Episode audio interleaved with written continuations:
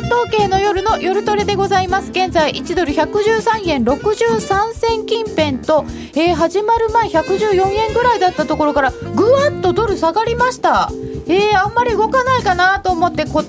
最近あんまり動かなくなったよねなんて言ってたらこれだよ。113円69銭71銭となっております、えー、雇用統計発表9時30分今日まで夏時間での雇用統計発表だったのですが、えー、結果がどうなったんでしょうか？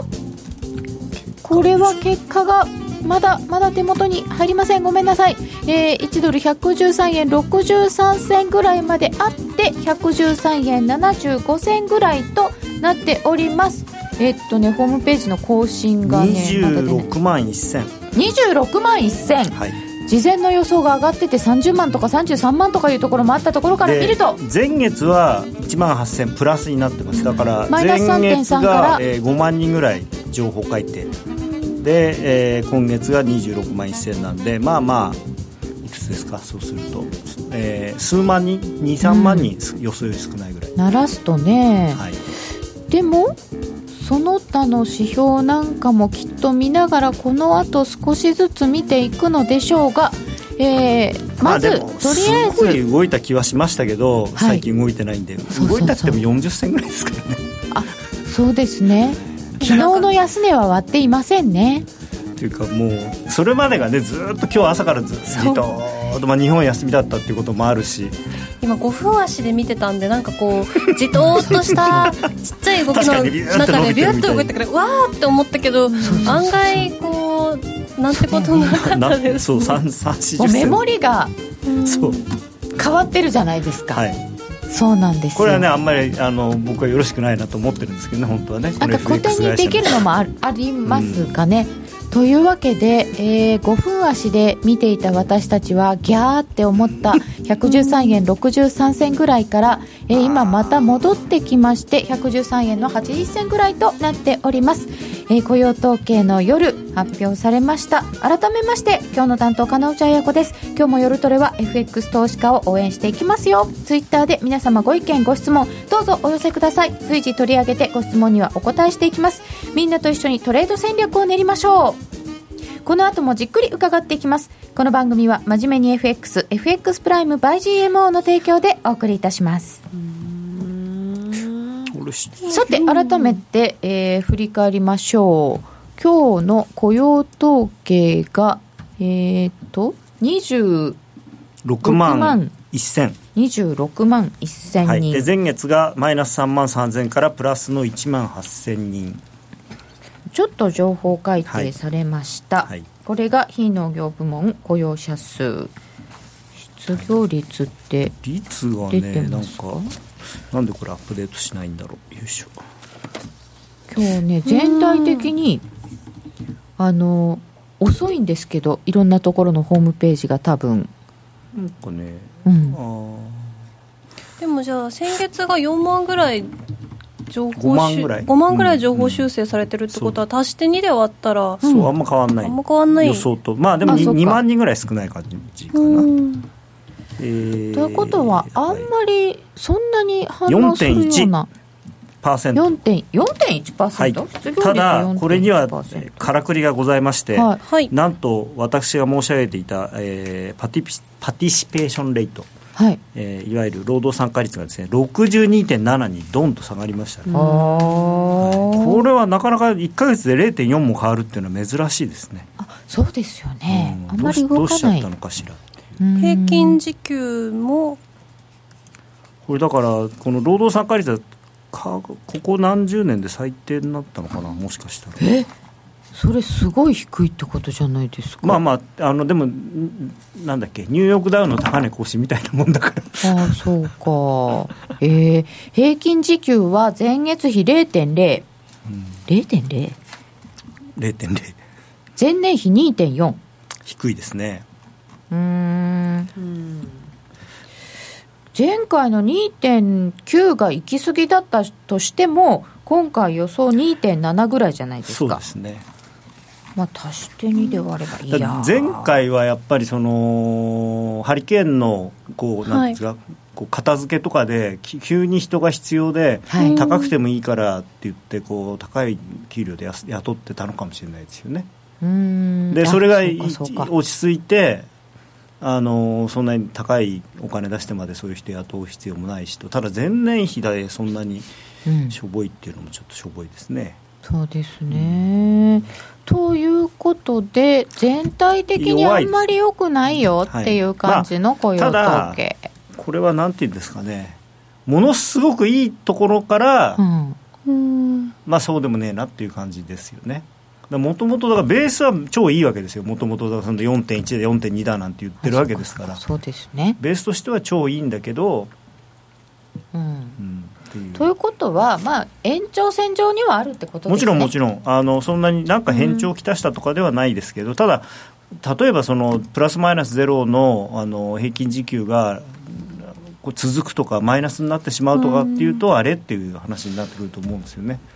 これ多分すごく局地的な何かのせいだと思うんですよ。局地的な何か全般的に下がってるんじゃなくて何か理由があって、はい、まあな例えば前月運送費がそのハリケーンの関係ですごい高か高騰してたのが落ち着いて逆にこう余っちゃって安くなってるとかっていう。はいそういうのはありえますよね。特殊な一個のものがかなり大きく動いたことによるっていう感じですか、はい、いうことじゃないかなと思うんです、これ、全般的なトレンドとしてそうなってるんだとすれ、それが続けば確かに問題なんですけど、はい、ちょっとそこまでは今、パッとわからないんですが。ということは、まあ、ちょっと、うん、あまり良くないとはいうもののっていうことで、はい、えー、現在は113円79銭と、またちょっと戻ってきたよっていうところですかね。はいまあ、交互期の範囲内になっちゃうかもしれません、うん、えー、冷やしで見ると昨日のひげの中に収まってるよっていう感じがいたします、うん、しかしこれあれなんですね。いつも見て思うんですけど、はい、この平均時給って出てるじゃないですか。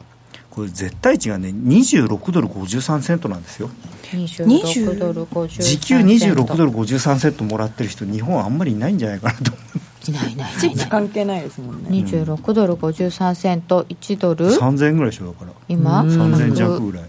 113円。3円で計算すると2997円。時給3000円。この差がすごい、ね、私も今驚いちゃったけど。私の驚き方に驚いた？いやでもなんかびっくりびっくりですよね。えなんかちょっと想像ができるだって700円とか800円とか900円。それ今一応最低賃金900何十円だと思うけれども東京は。東京はそうでもあ、まあ地方は、ね、全国平均だとですよね、うん、あとなんだっけあの最初はちょっとお試し期間だよとか言われると安いんだよね。まあ一応ねこれあの、ね、あるよね。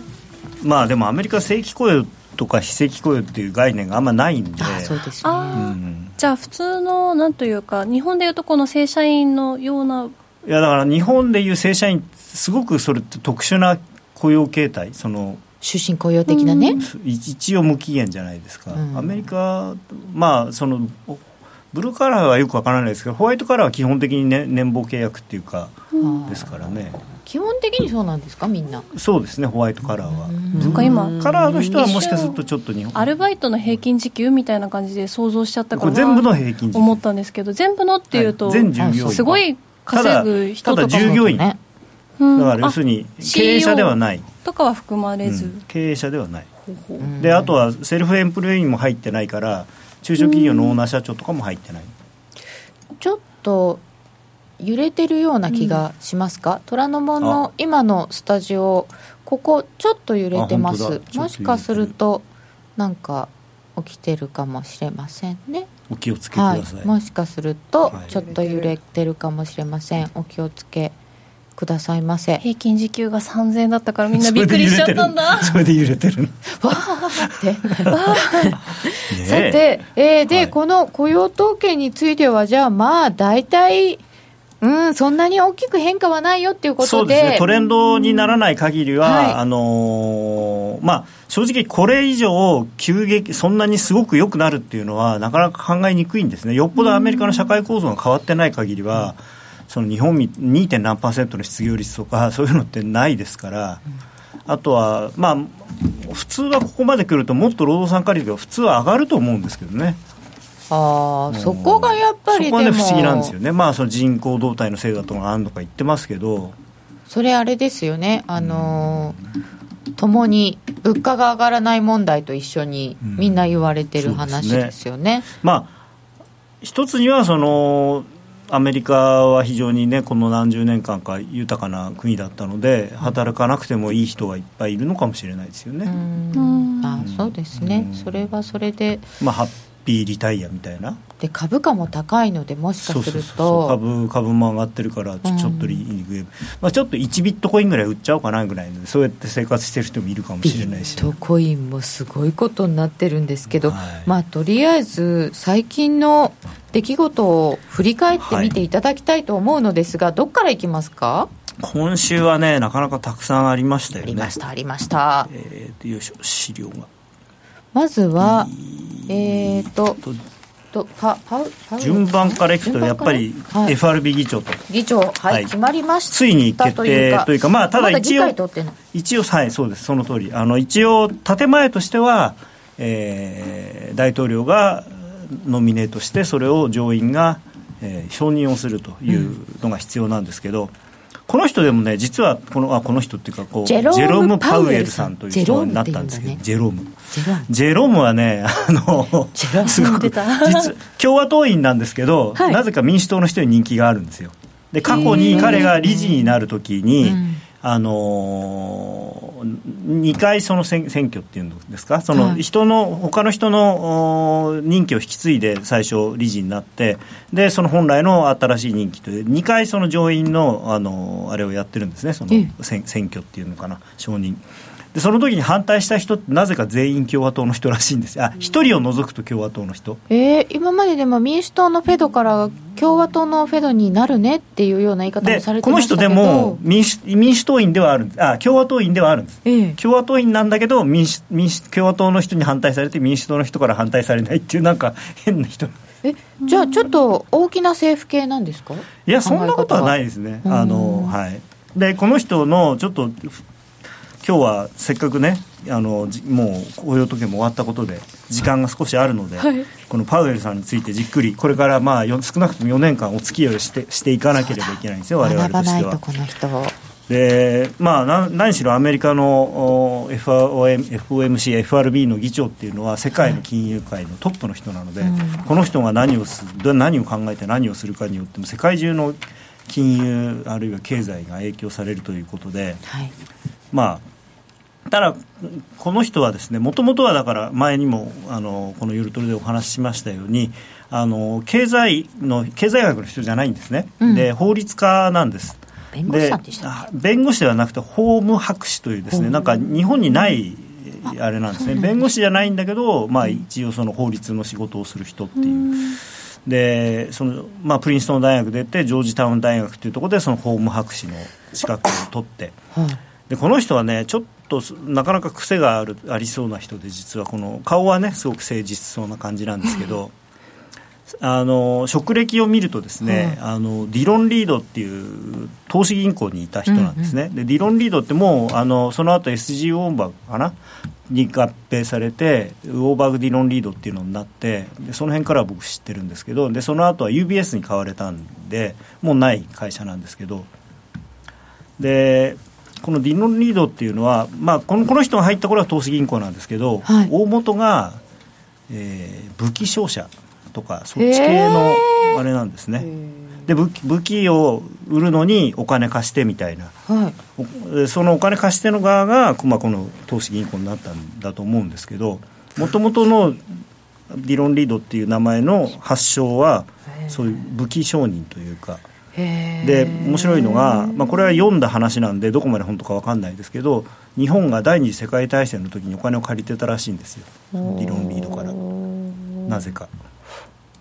ななんで借りられるんですか？敵型ですよね。いやディロン・リードさんは武器商人なので戦争が長引いたり拡大したりしてくれることが自分たちの商売の役に立つという。商人だからどっちでもいいのか。はい、はい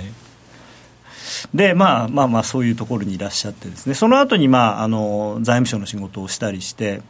でその理論リードの中ではですねその M&A とか、まあ、最初はその法務関係を多分なさっていたんだと思うんですけど、まあ、あの M&A とかそういう、まあ、M&A ってもう本当に法律の話ばっかりなんで出てくるのはで金融っていうよりはまあそっち側なのかなとは思うんですけれどもでその後にその財務省に入ってであの国内担当の財務次官というのになったと。でその財務次官辞めた後に今度バンカストラストっていうまた銀行と言いつつもここは今の投資銀行の走りみたいなところで、えーまあ、これこの会社は今ドイツバンクに合併されてるんですけれども、まあ、そこでにいたと。であその前のその財務省の時はですねこれパパブッシュの政権なんですね。はいで,、えー、金でここで何をやってたかっていうのが結構ポイントになって金融機関のいろんな政策まつわる政策だとかあと政府債市場なんかをのことをやっていたのでで今でもやっぱりその金融機関に対するいろんな金融機関はどうあるべきとかっていうことに対してはいろいろこう厳しいことをちょっと厳しいことを言ったりすることもある人なんですよね。でただその金融機関側にもいた人なので、うん、そのまあ割と規制には反対な人なのかなっていうふうには言われてます。でそのバンカストラストの後にカーライルグループっていうそのプライベートエクイティファンドをに入ってですね、はい、まあここでパートナーにまで上り詰めたという。これだからまああの、はい、大統領が民間にもいたことがあるしって言ってるそうですね、にもって言ってもね、結構、どっちかっていうと、まあ、正確な日付が調べきれなかったんですけど、まあ、民間の方が多いと思います。はい、はい。であのむしろ逆にその財務省の仕事もしたことがあって、まあ、あと直近がやっぱり FRB の理事を5年やってらっしゃるんで、まあ、中を知ってると。でえーまあ、中立さということではあるんですけれども、この人はなんか面白い記録というか、FOMC でこの5年間、1回も反対票を投じたことがないと。であのよく言うと、すごくコンセンサスを重んじるタイプ、悪く言うと、日和見。えー、それが議長になるって、でも、議長になったらね。議長になったら僕もそうしたように、みんなも僕が言った通りにしようよ根回しの人になるかもしれません、うん、そうですね、まあ、ただ、その彼は非常にあの銀行規制なんかの細かいところを除くと、ほぼイエレンさんと主張が一致しているという話なので、まあ、だから賛成をしてましたっていうことなのかもしれないんですけど、うんうん、まあ、ただその、まあ、昔はね、中央銀行って世界中どこでも大体あの全会一致っていうのが基本だったんですけど、はいまあ、今はそんなことして悠長なことしてられないんで全会一致じゃなくてその多数決でやってますけれども、まあ、彼としては割とそのその昔の全会一致スタイルに近いものを目指そうとはするのかもしれないですよね。うん。さて、えー、実は10分をだいぶ過ぎてしまいました。失礼しました。10分後予想はですね114円ちょうどぐらいから113円80銭なので、ね、だいぶ戻しましたが下でした。だねでも戻ってきちゃいましたね、10分後は下だったけど、うん、今でも113円92銭、そう。まあなんかね、60ぐらいって、昨日もね、あのー、下がっても結局買われましたしね、あんまりこここに何かがあるっていうほどのところではなさそうですけど。まあでも逆に言うと114円の20にも別に何かがあるというほどのものでもなななくて、ね、まあボラティリティがこのぐらいという残念ながら今のこうなん力がこんなところだと。で FRB の議長っていうのはどういう人たちだったんだろうっていうのをちょっとねあのまとめてみたんですね。あのこれはすいません。私の知ってる限りです、うん、あの、はい、これよりももちろん昔1930年とかから FR FOMC ってあるんであるんですけどまああの今のマーケットに関係ありそうな人っていうとこういう感じになりましてですね、えーまあ、直近ジャジャネット・イエレンさんえー、イェール大学の経済学博士と。その前がベンバベンバーナンキさん。で MIT の経済学博士と、えー、ハーバードを出てる。でその前のグリーンスパンさんはこの人ちょっと変わってるんですけどニューヨーク大学の商業会計金融学部ってよくわからない、日本にはない学部をお出になっていて、まあ、ニューヨーク大学の経済学博士を持っていると、でちなみにグリーンスパンさんはニューヨーク大学入る前にジュリアード音楽院に入っていたという中退なんですけどクラリネット科へ面白い。そう芸術家なんです。だからああいうなんか何言ってんだか分かんないようなことを言うって 理由があるんです。分かる気がしますね、なんかねクラリネット家だったんだけどサックスが非常にお上手であの将来を嘱望されていたらしいんですけど、はい、でその前の人がですね僕にとって最初のあの FRB 議長の人なんですけどポール・ボルカーさんというねなんでこの人だけこんな写真なんですか？いやなんかこの写真が時代を表してるなと思って昔は要するに人前でねこういうことをこうするのが別にあの失礼じゃないというかタバコをくゆらせたりなんかして。タバコね今はね人前でこんなこと例えば公の場でこんなことする人はいないですけどね、うん、まあまあこの人は割とでも剛腕っていうんじゃないですけどイメージ的にはすごく強い人っていうイメージが僕はありまして、まあ、この人もハーバード大学のこの人はだからね経済学博士ではないんですよね。公共政策修士という よくわからない学位を持ってらっしゃるんですが。で実はですねこれ非常に重要なことがあってここに字では書かなかったんですけどこの4人の方はルーツが皆さんあの同じで、うん、あのイスラエルというかね、まあ、ユダヤ系の方ユダヤ系の方々ですよね、はい、で特にだからこの30年は本当にもうユダヤ系で経済学博士という、まあ、一つのなんかなんていうのかな。FRB 議長になるための最低条件みたいな感じになってたんですけど、まあ、今回どっちでもないんですよねパウエルさん。はい、ただちょっとだけあるのがバあのディロン・リードもカーライルも、まあ、どっちかっていうとそっち系の感じなんですよ。ディロン・リードは完全に、えー、これ作った人がディディロン・リードさんって人なんですけど、はい、あのポーランド系かな？のユダヤ人という方なんですけどね。まあ、ちょっとね毛色がだからこれまでと変わる変わってるかもしれない。ということは FOMC 自体も変わってくるんですか？で問題は今あの理事の空き空席が4つあるので、うん、そこにトランプさんがどういう人を送り込んでくるかが非常に大事になってくるんですよね。で、来年の2018年の FOMC メンバーっていうのは、えー、今分かってるというか、いわゆるその地区連銀の人たちでいうと、高派の人ばっかりになるんですよ、大体。うんでそうなると、じゃあどうあの、まあ、それにバランスを取るようにして、あのハト派の人をもしかしたら理事で送り込んでくるのかもしれないんですよね。あのトランプさんは低金利を好むっていうのをはっきりご自分でおっしゃってるので、そうですね、はい、まだ副議長決まってませんしね。えーとね、副議長は今までは1人だったのが今度2人になって、1人はあの決まったんですけど、クエールさんっていう人で、このクエールさんっていう人が、パウエルさんとめちゃめちゃかぶるんですよ、実は。あのカーライルグループでやっぱりパートナーをやってた人なんですよね。で多分ちょっと本当に何年っていうのがはっきり出てなかったんで分かんないんですけど多分かぶってると思うんですよ。パウエルさんと。だから同じそのファンドヘッジファンドの パートナーの人が2人 FRB の議長と副議長まあただえークエールさんはそのなんていうんですかそのやっぱり金融機関のあの、まあ、取締りって言ったら変だな。指導を担当するというふうにはっきり分かってるんで、はい、まあ、そういうなんていう自分自身がそういうところにいたことのある人っていうことで選ばれてるのでもう一人のその金融政策の担当の方の人が、まあ、どんな人が来るのかっていうのが非常に大事かなと。うん。まあ、金融規制はそんなに厳しくしないだろうという方向そうですね、まあ、あのまあ、パウエルさんにしてもその新しい副議長の方にしても自分たちがその規制されてた側なんで、うん、やっぱこれはきついだろうなとかっていうのは多分分かると思うんですよね。であとはそのファンドにいたような人なのでしかもあのプライベートエクイティなのでそのスタートアップとかそういうところにお金をつぎ込んだりするところなのでやっぱり自由じゃないとそういうのって育たないじゃないですか、ね、だからどっちかというと緩和的な、うん、ただこのカーライブグループっていうのもですねでこの頃はもう違うんですけど90年代初めぐらいまではかなり政府の元要人を雇ってどっちかっていうとそのそういうなんていうのか軍需産業とかそういうところに投資をいっぱいしてた会社なんですよね。うん。まあ、時代背景とかもあるかもしれませんが、まあね、ちょっとそういう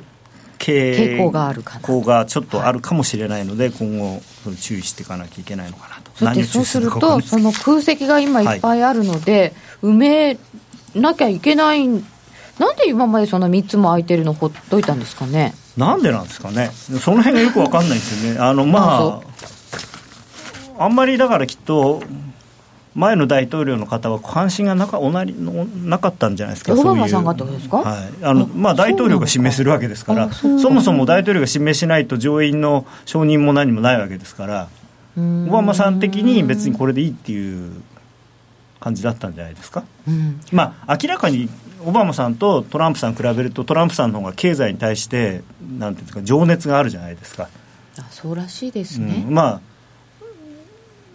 オバマさんは法律家ですよねそれこそね弁護士でいらっしゃって社会運動活動みたいなのをやっていてどっちかというとやっぱりその、まあ、もちろんご自身の出自のこともあってそういう、まあ、社会をどうしていこうとかっていうことなんだけど、まあ、トランプさんはとりあえず金儲け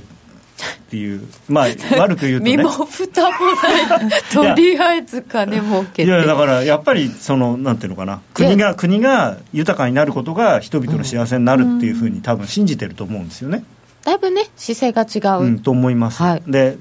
うん、で FOMC が実は先週あったんですけどみたいな。実はあったんですけどっていうぐらいになっちゃいましたよね、はい、そうなのか、まあまあまあ、本当に。今回は本当にあの据え置き予想があまりに出回っていて、まあ、誰も上げると思ってなかったと、うん、で、えー、ただ一つだけ声明で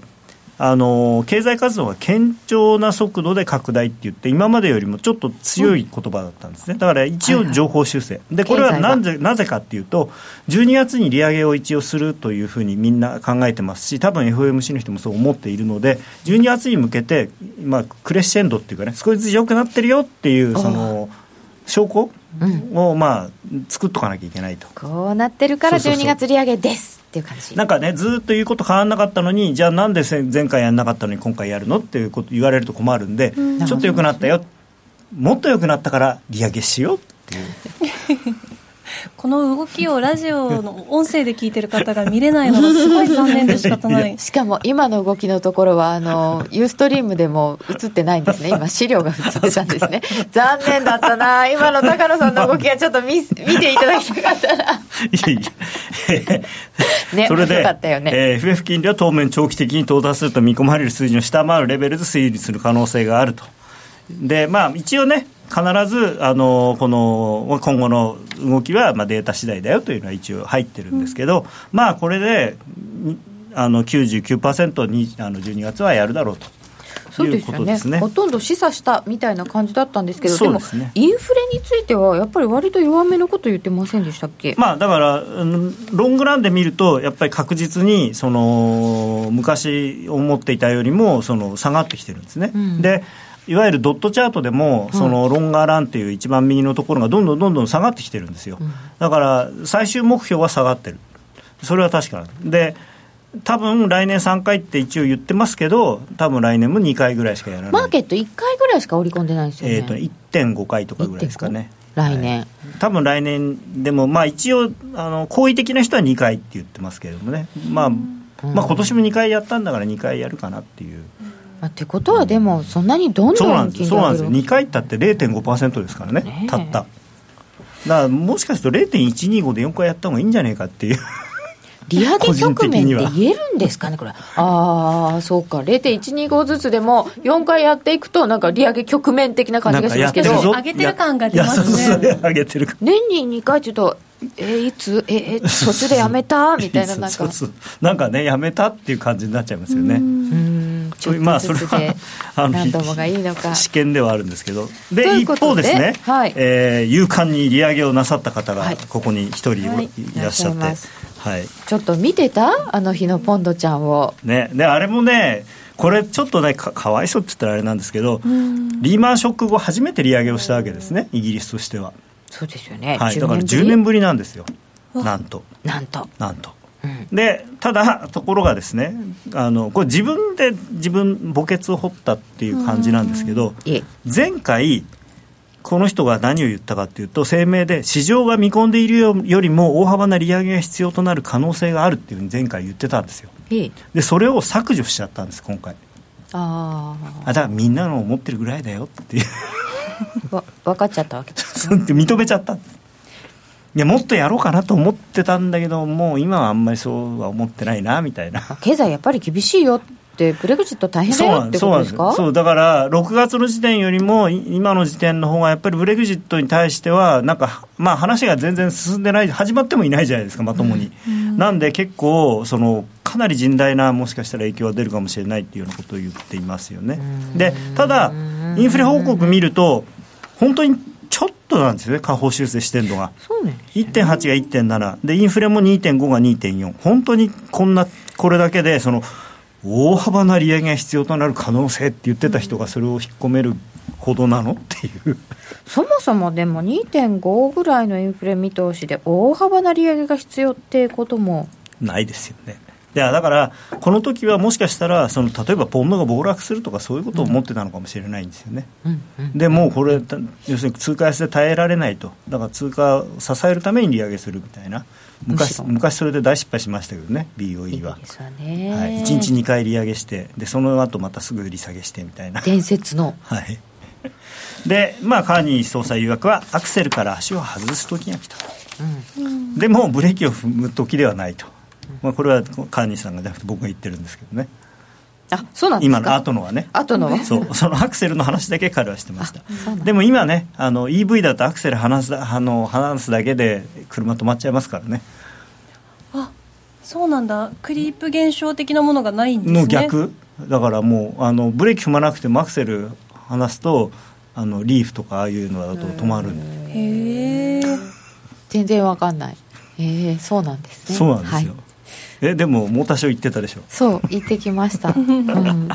でも、えー、なのにポンド円は下にでその今後の利上げは非常に緩やかとかって言って、まあ、このやっぱり市場が見込んでるよりもうん。ぬんっていうのが削除されたっていうのが一番大きくて、うん、えー、何やんやんないの？ってやるって言ってたじゃんみたいな。じゃあなんかで売売られちゃ利上げはやっぱりもう織り込みある程度されてたしだからだから自分たちが織り込んでる以上のことはしないんだってバレちゃ言っちゃったからそれでじゃあの騒ぎだったんです。騒ぎでした、ね、6月から買ってた俺はどうし俺たちどうしてくれんだよみたいな、だって割と強めに織り込んでましたよね。そうだってもうポンドどっぽ高みたいな感じでしたからね、一時、まあ、そこまで下げてたとか他に買うもなかったとかいろいろあるかもしれないんですけど、はい、それがまあ、よくよく考えたら、金利もそんなにせっせと上げるって言わない人で、しかもブレグジットわけわかんないことになってるのに、うん、ロング持っててもしょうがないやっていう。うそれまで持ってた方がね、買ってた方がまあ、これでもね、これ見るとすごいですよね、なんかこの、MPC。なんかね、嫌になっちゃいますよね、この10年、まあまあ、日本の方がもっとすごいですけどね。え、日本の10年金利なんて、グラフにしたら、なんだか分かんないですよ。っていうか、たたかが10年かよって感じですよ、このここっちのこの、えー、日本なんてね、1980何年ぐらいからこういうグラフ作れますからね。そうですね。下でベター、ピュッビーって生きてないみたいなね。ひどいですよね そっか新レンズだとちょっと怪しい感じになってます日本の金利なんてもう。ということで、はい、えー、イギリスはこんなんでした、ちょっと待ってくださいね。えー、っとドル円が114円お帰り、はい、ユーロ円132円84銭85銭。こちらもお帰り。ユ,、えー、ユーロドルはあんまり動いておらずそしてポンド円は今149円31銭32銭ということで、うん、えー、ポンド円はまあ昨日の冷やしがすごいことになってますけど、うん、その下あたりで。いいラインで止まってはいるんですかねポンド円だと。ポンド円はね意外とえー、っとちょっと待って今の今のチャートをちょっと出してみましょうポンド円は現在は149円の20銭台ぐらいまではあったかなぐらいなとこですね。これ4時間足のチャートなんですけどもうちょっとちっちゃくした方がいいかな。このチャート。ってね面白いなと思うんですよ。この10月の9日の安値それから10月12日の安値この安値と安値を結んだ線でほぼ綺麗に昨日も止まったんですよね。であんなことがあってポンド急落してるわけじゃないですか、はい、でしかもこれ、ポンドドルじゃなくて、ポンド円なんていう 外人、誰も見てないチャートで、なぜかこのぴったり線で止まるっていう。いや面白いですね。えポンドルも止まってたんですか？あポンドルはこんなに綺麗に線引けないです。本当だ、むしろ下値を。ポンドルもでもちょっと長めで冷やしで見ると結構いいラインで止まってます、なんか冷やしはね。そうですね。だからね本当にうん、まあまあだからそういう意味ではこの変わりすぎた分修正っていう感じではあるんですよね、ポンド円に関して。ポンド円面白いですねこれ。あ綺麗じゃないですか、なんかここまでサポートギリギリぐらいまで落ちてくれてるとか買いやすいですよね、まあ、テクニカルだけでやってる人にとってはこれ絶好の買い場だったと思うんですよね。買いやすいのかテクニカルだけしかも、まあ、ここ切っちゃったらみたいなあ。そうかしやすいはあるけどストップがつけばみたいな。あと冷静に考えると一応利上げしたんですからね。うん。そうですね。そうです。さて、はい、えー、では続いては次はちょっとねこのまああの、まあ、アメリカの方に戻ってきまして、はい、税制改革法案。そうですね。これ昨日、はい、というか、まあ、今朝ですね、はい、はい、まあライアンさんというね、はい、ちょちょっとイケメン風のだいぶ、若いですよね。はいそうですね。若いまあ若い50ぐらいなのかな確か。見えない。でもあの トランプさんがね大統領になる前はもうケチョンケチョンに言ってましたけどね、うん、なった途端に翌日はあの握手してましたけどね。まあね。さすが政治家って政策与奪権を握られますからね、はい、でまあ一応税制改革法案の一部を公表ということなんですけれどもえー、昨日まあ結局この話が出てあの昨日の11時か。夜11時ぐらいにこれが発表になって途端にドル円急落からまあ急落って言っても今日と同じぐらいですけどでユーロドルもバーンと上がったんですけど、えー、内容的にはですねこの法人税減税これは実はすごく良かった。まあ、いいっていうかその、まあ、その税金を払う側からすると非常にいい話だったんですね、うん、35%から20%でしかもこれ3日ぐらい前ですかね、えー、5年間で段階的に20%にっていう話だったんですけどそんな面倒くさいことはしませんと。ちゃんとトランプ大統領のおっしゃるように即座に引き下げますと。まあね、段階的だとだいぶ緩やかでしたもんね。はい、そう。でただ、その今度ね、海外子会社の収益に対して10%課税っていうのを、これ、新設したんですね、はい、これはちょっとマイナスかなと、でその代わり、ここには書いてないんですけど、今、一応だから、そのレパトリエーションした、あの資金管理したときは、あの税金安く負けてあげるからみたいな感じで、パッケージで、海外に置いとくと取るけど、もだから戻したのが得でしょっていうようなことにして、そのまあ、海外のお金をアメリカにやってその戻しましょうね。アメリカストロング。アメリカストロングアメリカファーストみたいな、だ海外子会社ももう海外になんか行くなよっていう話ですよねきっと。そうなんですよね。であとこのね、パスする企業っていう、まあ、日本にないんで分かりづらいんですけど、うん、まあ、中小企業なんですけどね、中小企業で、普通企業っていうのは法人税を払うんですけど、要するにオーナー企業なんかだったら、要するにオーナー会社の儲けはお前の儲けだろっていう考え方で、会社の法人法人税取らないんですよ、そんでその代わり、その個人に対してその会社の儲けの税金を取るという。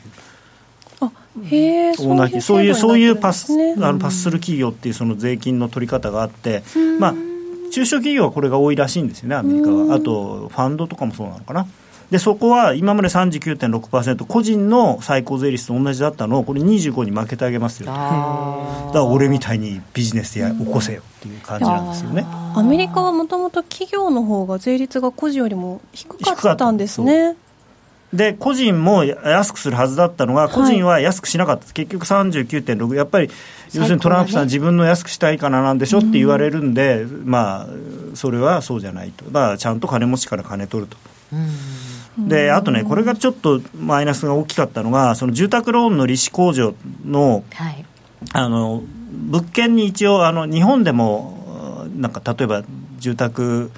金融公庫からお金借りるときはあのこういう要件がを満たした家じゃないとだめですよってのあるじゃないですか、はい、それとそれと同じっていうか、まあ、この100万ドル以下の夫婦で100万ドルの以下だった家だったら100万ドルまでの家だったらその利子をあの控除の対象にしてあげるよっていうふうに言ってたのを、うん、50万ドルにしちゃったんです。するって言ってるんです。でそれは何があるかっていうと結局例えばニューヨークマンハッタンとかそれからカリフォルニアの一部とか、はい、ハワイの一部とかボストンとか、そういう地価が高いところは50万ドルじゃ家買えないわけですよね、うん、全然買えない、ね、そう。だからそうするとその人たちにとっては税金が高くなるっていうことになってもしかするとそういうところの人気がなくなって値段が下がっちゃうかもしれない。でそれは非常にやっぱりよくないってあの不動産業界みたいなところは文句言ってるんですよね。あそうでしたね。でもむしろそっちを狙ったんだとすると住宅高くなりすぎてるよってまあバブル潰しって、でもバブル潰しってろくなことないですからね、われわれの経験からすると。州地方税控除も廃止。廃止。だからまあもともとトランプさんが言ってたのは、いろんな控除とか変なところに抜け道いっぱいあるから、そういうのちゃんと防げ,、防げば、税金安くしても、結局、税収は変わらないんだよっていうような。論論ってあのなんていうかな？これはでもまだこの後ちゃんと決まるのか財源あるのかとかいうのはすごいもう2つに分かれてますね。これでいけるよっていう人と、あのでこれが果たして通るのかっていうそのそもそも議会で通るのかっていうのと、現実的にその可能なのかっていうのと、2つの側面があって、それ、だ4つ分かれてますよね、通通るけどうまくいかないじゃないか、通るけ通ってうまくいく、それからそもそも通らないだろうっていう人もいるし、だから、これからもまだまだ紆余曲折、うん。うん。まあ、ただこれ、パッケージとしてそんなに悪い感じでは、直感的にはないですけど、私、税金専門家でないので、あのしかも日本と税金のシステムが違うんで、よく分かんないです、でもまあこれも非常にマーケットに影響を与える話で、はい、今日は話題が満載でございました、はい、ではここでお知らせです。約定力で選ぶなら FX プライム by GMO レートが大きく滑って負けてしまった、システムダウンで決済できず損失が出た、などのご経験がある方は、FX プライム by GMO のご利用を検討してください。FX プライム by GMO では数多くの勝ち組トレーダーが認める約定力と落ちないサーバで安心してお取引いただけます。FX プライム by GMO のホームページでは勝ち組トレーダーのインタビュー記事を公開中。勝ち組たちの取引手法を学びたいという方は真面目に FX で検索。株式会社 FX プライムバイ GMO は関東財務局長金賞第259号の金融商品取引業者です。当社で取り扱う商品は価格の変動等により投資額以上の損失が発生することがあります。取引開始にあたっては契約締結前交付書面を熟読ご理解いただいた上でご自身の判断にてお願いいたします。詳しくは契約締結前交付書面等をお読みください。頑張れ医学部受験生ラジオ日経では11月23日、順天堂大学お茶の水キャンパスで医学部への扉、順天堂大学編公開録音セミナーを開催します。順天堂大学医学部長、さらに入試担当の教授が出演。医学部合格を勝ち取るための情報とコツを公開します。抽選で140名様を無料ご招待。お申し込みは、ラジオ日経トップページのイベント、セミナー欄からどうぞ。気になるレースが今すぐ聞ける。ラジオ日経のレース実況をナビダイヤルでお届けします。開催日のレースはライブで3ヶ月前までのレースは録音でいつでも聞けます。電話番号は0570-008460 0570-008460 0570おお走ろうと覚えてください。情報料無料かかるのは通話料のみ。ガイダンスに従ってご利用ください。高野康則の今夜はどっち？ここからは FX 取引を真面目に、そしてもっと楽しむためのコーナーです。引き続きよろしくお願いいたします。お願いします。ところで、はい、12月9日土曜日に、はい、FX プライムバイ GMO 主催の会場セミナーがあるらしいんですね。そうなんです。これね、ちょっと微妙なんですね。何ですか？えー、あるんですよ。あの、非常に面白いと思います。何が微妙なんですか？あの、出演者がですね、はい、石原さん、石原潤さん。石原潤さん。はい。あと、まあ、松崎よしこさん。よしこさん、ロンドン FX のよしこさん。はい。と、団長。小杉団長。で、司会が。うっち、内田まさみさん。ということで、ここのメンバーメンバーいません。以上ということで、えー、FX 力工場プロジェクト2017、はい、トレードチャンスが丸分かりという会場セミナーがあります。えー、おなじみの顔ぶれが今日はいませんが、登場いたしますので、ぜひ FX プライムバイ GMO のホームページでご確認ください。すみません。12月9日です。司会ねダブルにすればいいのにね。宣伝なるほど高野さん自分がいないから微妙って言ったんですね。なるほど。このこの このねあのメンバーでご紹介するのはなんかちょっとそうか。そうかな。まあでも、はい、番組が一緒なので,、まあまあそうですね、はい、ということで、はい、さて、えー、いろんなことが起こりすぎたのでこの後は、はいちょっと気が抜けるのかと思ったらそうでもないんですね、はい、そうですね。あでちょっと最初に、はい、あのー、今ちょっとこうホームページをというかツイッターを見ていたらですね、はい、このラインが前から引けないんだよねっていうあのさっきのねいいラインって言ってた、うん、えー、そういう人はぜひプライムストラテジーを見ていただければこれこの線ずっと前から引いてたんではい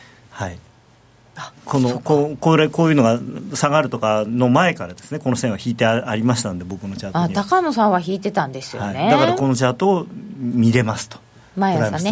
まあ、ま、毎日夕方。夕方、はい、あ夕方のやつ。6時頃です、はい、はい、ぜひぜひ。という宣伝をかましてですね。かまそして えっ、ー、と、今。来週。はい、はい、来週の話をしていくときにですね、まずトランプさんが、はいいらっしゃるということで、はい、今日駅が開開園体制みたいになってる、あ、まあ、この辺はねそうですね。で実はこのお嬢様と一緒にいら一緒にというかですねあの日本では日本でこう待ち合わせっていう感じなんですけどね。もうお嬢様は昨日すでにいらっしゃっていて。そうですね。はい。あの赤坂の料亭でご飯食べてらっしゃいましたけどあれ鶴中っていう料亭なんですけどね、うん、うん、はい美味しいんですか、い。や、わかんないです。行ったことない。ゆきのすっごい真面目な顔であるのかなと思って。って、わざわざおっしゃるぐらいだったら、それちょっと興味ありますよね。ないです。でまあこのねあの美しいお嬢様と一緒にいらっしゃってというか、えー、トランプさんは今ハワイ行ってます、はい、はい、で、えー、ハワイで、えー、ちょっとワンタッチしてから、まあ、5日の日曜日に、えー、横田基地にいらっしゃると、うん、なぜ横田基地なのか、うんゴルフ場が近いから、霞ヶ関カンツリーですね。今安倍総理一生懸命練習中？多分トランプさんもハワイで練習してるんじゃないかみた いな天気いいですから。ああいいですね、お天気が、ね、これでもね一応建前っていうか、まあ、建前っていうか一応ですねトランプさんはあのハワイでまずあの太平洋艦隊の人たちとお話をして、うん、でまああの真珠湾であのなんていうんですか、まあ、あのお参りっていうのかなまあ、そういうのをしてでその後横田基地に来て横田基地でまたその米軍の方とお話をしてでその後に、えーまあ、ほんのついでにゴルフをすると。で、えー、松山君と一緒にしたいから松山君呼んでよと。安倍さんにおねだりをして安倍さんが呼んだということで。松山さんはどちらからいらっしゃるの？ねエアフォースワン乗っけてきてくればよかったのにってアメリカなんだから。アメリカからですよね。ねまあなんかねこの予定の中で僕は実はこの霞ヶ関カンツリークラブが一番トランプさん的には大事なのかなと。高野さんの試験。試験。で、えー、都内鉄板焼肉屋に行くというふうになっていまして、えー、最高級で、えー、お肉とアワビが有名とどこですか、えー、軽く調べたところおそらく銀座の川村という店だと思います。何を軽く調べてるんですか？いややっぱ大事ですよね こういうのはね。でちなみに、えー、オバマ大統領がいらっしゃった、はい、スキヤ橋の次郎、はい、これ、えー、客単価的に言うと、うん、えー、4万円ぐらいですね。3万5千円から5万円。川村は。はい。川村はですね下手すると1人10万。こっちの方が高いです何焼くかによるんじゃないですかね。あ,、まあ、あとワインとかにもよりますね。でちなみにあの安倍首相は首相同棲を見てると時々ここにいらっしゃってます河村に。で一緒に行くのは、えー、副総理。帝国ホテル近いんですね。だから、まあ、あの副総理は帝国ホテルのバーから ここにいらっしゃって飯食ってまたバー戻るみたいな、ね、麻生さん。はい、麻生さんえー、そして6日の日には天皇皇后両陛下と会あの、まあ、会見というか、まあ、お会いになって、で、ね、その後に首脳会談。で拉致被害者家族と面会の予定ということで、まあ、これは非常に日本人としてはありがたいかなと。というような予定で、はい、この間にあるいはこの後の日中首脳あ違った。で、えっと、米中。はいそうですね。でこの後、まあ韓国行ってでその後にあのまあ国際会議に出てそこでまあ米中とかもやると。でその時にこう、はい、北朝鮮がどういう反応をするかなっていうのがもしかしてドル円には関係する、えーと、特に中国に行った時だと思いますね、やっぱりあの、中国とアメリカが近づくっていうのは、うん、あの北朝鮮にとっては一番脅威のことなので、あのまあ、韓国が1泊2日からでその後、えー、だから6 7日 ,7 日に韓国行って8日に、えー、中国に行くということなのでそこの中国で2泊3日過ごされるのでトランプさんが。その時に、まあ、もしかしたらえー、また何かを打ち上げたりとかする可能性はあるのかなと、うん、まあ、でもあんまり中国刺激すると北朝鮮としても自分で自分の首絞めることになるんで、まあ、ないかなと思うんですけどね。最近の北朝鮮見てると、まあ、また何か言うでしょうけどね、うん、あのアナウンサーの女性が。あああの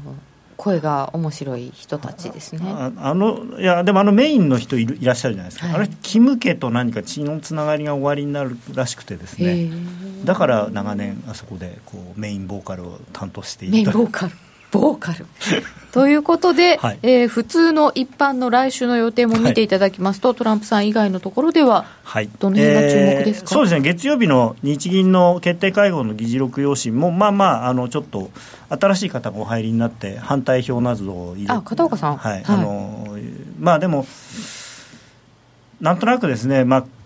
私が言ってるんじゃないんですけど口の悪い人に言わせると、まあ、片岡さん要するにリフレ派なんですけれども、まあ、自らその量的緩和の限界を露呈してるんではないかと。いうことですね。今回だからその緩和をもっと増やせっていうふうに言ってないわけですよ。でも現状は反対と。いうんでちょっと矛盾したことだから量を増やせないことを自分でだからなんて認めちゃってるんじゃないかっていう量を増やしましょうという方の派でいらして、ね金利で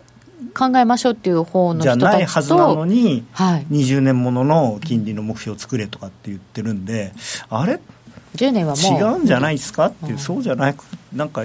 言ってること違いません？みたいな、うん、もっと変えって本当は言わなきゃいけないんですよ。量的緩和派の人なんだから、まあ、その辺もどう考えているのかな？というのを、はい、議事録、はい、議事用紙で、はい、というのが6日。であとオーストラリアとニュージーランドオセアニアの、えー、理事会があるんですけど、まあ、これは両方とも一応なしと。ただ、またニュージーランド中銀あたりはです、ね、政権変わったりしてるので、まあなんか、えー、著しく過大評価されてるとか言うかもしれないので、うん、まあ、ニュージーランドドルはちょっとこのあたりは、まあ、まあポジション持たない方がいいかもしれないですね。そうですか。あの口口先介入あの、なぜかあのオセアニアの国はやっていいらしいんで。ですね、前からね、はい、日本とかがやったら大変なことになるようなこと平気で言いますからね。そうですよね、いやなんかオセアニアちょっと気になってます、はい、政権変わったってやっぱり変わしかもどうなるかまだよく分かんないじゃないですか。そうですよね、ニュージーランドで相当ぐちゃぐちゃになって結局どこも過半数取れてないし、うん、でなんかどこどことどこが組むのかよなんかよく分かんない。ま、ちょっと気をつけておきましょう、9日です。はい、えっ、ー、と、その他は、アメリカは大きな指標はないんですか、ね、ないんですね、来週、全然、アメリカ、本当になくて、ミシガンぐらいしかないんですよ。うん。まあ、あとジョルトもありますけどななんでこんなにないんだろうっていう来週って何かあったかなっていうぐらいに。はい狭間になるんですかね、そうですね、ねまあ、日本はまあ一応、貿易収支とか経常収支とかありますけど、うん、まあ、あんまりそれで動くことはないと思いますし、まあ、むしろ中国の貿易収支見て、王子が動くかなぐらい、だからやっぱオスあれですね、南半球的な感じですかね、来週はね。あのトランプさんを除くと。ニュージーランド。あとトランプさんに注意、はい、そうですね。じゃあ、えーと、一番の注目通貨ペアは来週に限っては？ああまあキウイが面白いかもしれないですね。はい、どっち行くんですか？いやまあ下がる方向じゃないですか。やっぱりあの口先介入は多分するんじゃないかなと思うんですよ。でもこうなんだろうこう黒田さんの時にい。ろいろ勝手に期待されて下がっちゃってたみたいに、うん、口先介入が逆に期待されてみたいな流れもみんなショートになっててみたいな。そうあるんですかね。い。やまあねなんかでも本当不思議なんですよね。なんでオセアニアの人だけあんなにはっきり言っていいんだろうっていう。規模ですかね。まあそれはあると思うんですよね。そのまあ要するにニュージーランドドルであるとかオーストラリアドルっていうのは国際的な決済通貨としてはほとんど使われてないのであのまあその国にしか関係がないというか、うん。うん、私でもこれいきなり給与を考えなきゃっていうことになったらもともとのなんか月足とかからずっとこうやって見てこないと 今までどうだったのかが全然分かりません、まあこう下がってる中でちょっと反発してるって感じですよね。現状は。はい現状は。ああちょっとねいきなりの人はで皆さんはキウイ見てるのかな？ですよね。見慣れてないと分かんないですよね。ね気をつけましょう。さて、えー、そして質問いただいてるんですけれども、はい、ちょっと長い話になるかもしれませんが、はい、えーと、アメリカの利上げはどのぐらい織り込み済み ?12 月利上げ後はポンドと同じようにドル安になりますかね？12月の利上げは現状 FF 金利の先物なんかで見ると96%ぐらい織り込まれてます、うん、で、えー、多分12月の利上げやりますかやりませんかって 100, 聞き100人のエコノミストに聞きました。アメリカ12月利上げありますか？100人あるというと思います。聞いたらあるってなる可能性がすごい高いですね、はい、私はちょっと眉唾と思ってますけど。やっぱりインフレが上がってきてないですからね。であと最後にどうなのかな。イエレンさん最後だからな。置き土産として。ああでもジャネットは優しい人だからやっぱり後の人に苦労させたくないと思って一応12月上げるかもしれないですねだってこんだけ織り込んじゃってるのに上げなかったらそれはそれで問題じゃないですか、まあ、まあ、現現時点ではそうですけどね。もしだからやらないっていうオプションがその彼女の頭に浮かんだらここから急激になんかこうそうでもないよっていうこう態度をするんじゃないですか、ね、みんながいろんなことをしゃべり出すわけですね。マーケットと対話しながら。さて、そうした中で、今夜はどっち？今、1ドル114円ちょうどぐらい。うん。買いましょう。お。ドル円。どのあたりから？上で。いや、なんかね、僕、ドル円ずっと自分の、あの、会社で書いてる記事では、もうとにかく、はい、まあ、基本はおしめ買い、おしめ買いって言っていて、だから、今日は3円台半ばで買いたいないう感じだったんですけどね。ちょっとまあもう少し下がってほしかったですかね。そうなんなんかなかなか買えないんですよ、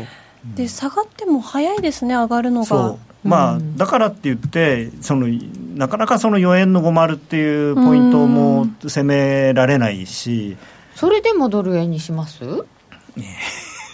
まあ王道ですからねみたいな。わかりました。まあユーロ円もね面白いと思いますけどね意外と。じゃあ今夜はドル円の買いで。はい、ここまでは高野康則の今夜はどっちでした？ではここで一旦 CM です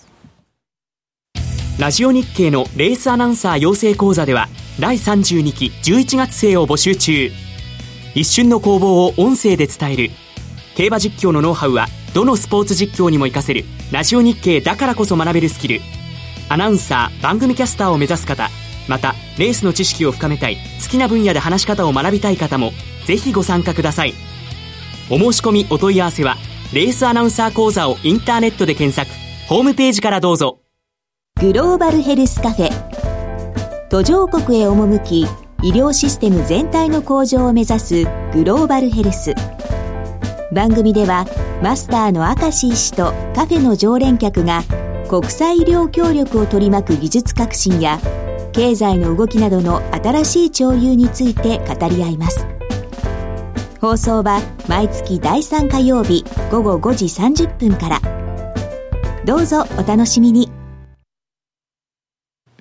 さてさて雇用統計の夜本日の非農業部門雇用者数は予想をだいぶ下回りましたけれどもそれほど大きな変化が出るというものではありませんでした。ドル円一旦下がりましたけれども現在114円ちょうどぐらいとなっております。ラジオをお聞きの皆様とはそろそろお別れでございます。ユーストリームでの延長配信で引き続きご覧ください。もしかしたらポンド円とかユーロ円とかも面白いかもよって今高野さんがつぶやいてるのでその辺は延長戦でお聞きくださいませ。